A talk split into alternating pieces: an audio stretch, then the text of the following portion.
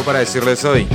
Someteos pues a Dios, resistid al diablo y huirá de vosotros. Santiago capítulo 4, versículo 7.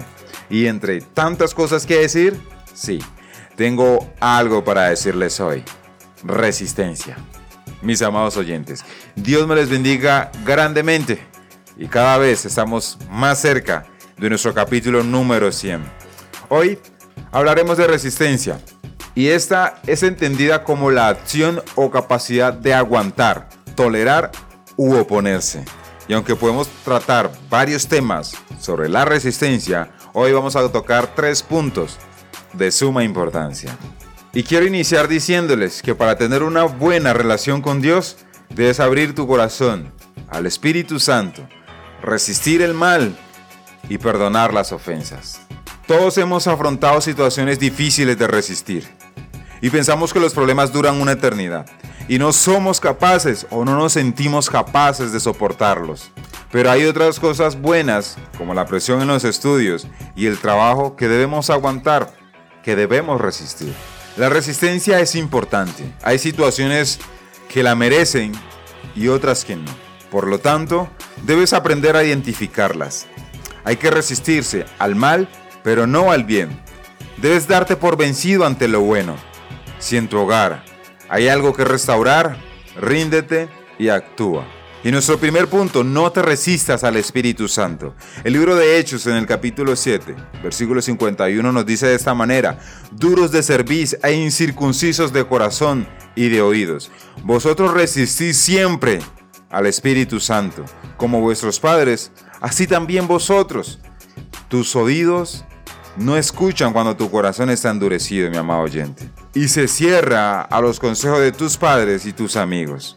Si te ofenden, te niegas a escuchar sobre el perdón. Si te estafan, no quieres que alguien te hable de negocios.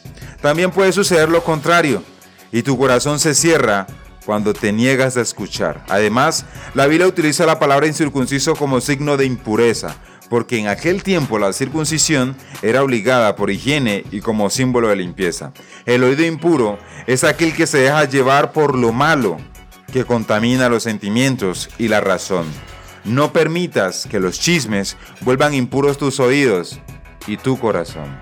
No te resistas al Espíritu Santo, pues si te resistes al Espíritu Santo, te irá mal.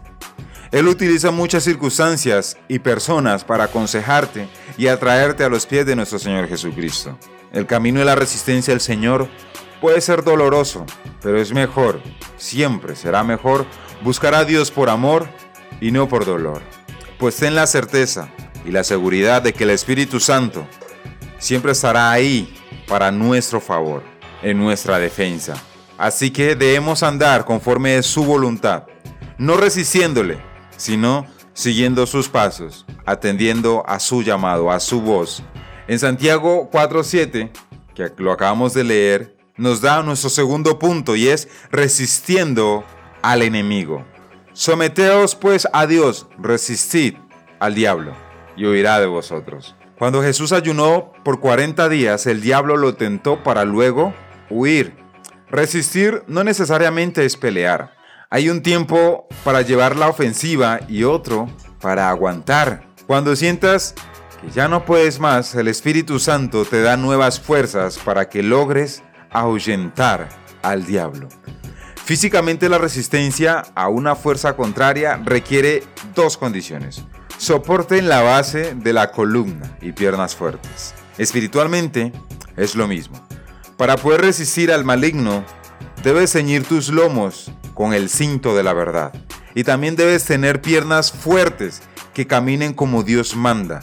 Si tus pasos no son firmes en el camino de lo correcto, serás débil y no podrás resistir las tentaciones. Todas las personas que caminan en pecado se vuelven débiles en las artimañas del diablo y permiten que tome ventaja sobre ellos. Ejercítate en la verdad y la fe para poder resistir y hacerlo huir. Debes entrenarte para la competencia final. El diablo ataca cuando ve que cedes a la tentación, pero huirá si te ve fortalecido. Recuerda, no te resistas al bien, no hagas caso del mundo, que te vende el mal como bueno. Embriagarte o tener un amante es malo y debes resistirte a las influencias de quienes te digan que es bueno. Busca los verdaderos valores que Dios da para tu vida y la de tu familia. Déjate vencer por el bien y resiste el mal para que tu vida sea plena. Y por último, nuestro tercer punto, perdona y resiste las ofensas. Mateo capítulo 6, versículo 14 y 15 nos recuerda, porque si perdonamos a los hombres sus ofensas, os perdonará también a vosotros vuestro Padre Celestial. Mas si no perdonáis a los hombres sus ofensas, tampoco vuestro Padre os perdonará vuestras ofensas. El tema del perdón, que lo hablamos en nuestro mes de junio. Resistirse a perdonar las ofensas es un grave error. El rencor siempre atrae desgracia.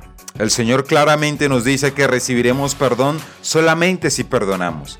Para estar bien con Dios no solo debes resistir al diablo y recibir al Espíritu Santo, sino que además debes pasar por alto las ofensas y evitar que se vuelvan en tu contra. Mis amados oyentes, para tener una buena relación con Dios, debes abrir tu corazón al Espíritu Santo, resistir el mal y perdonar las ofensas. Eso tenía para decirles hoy. Dios me les bendiga grandemente. Soy B. Jones y esto fue algo para decirles hoy.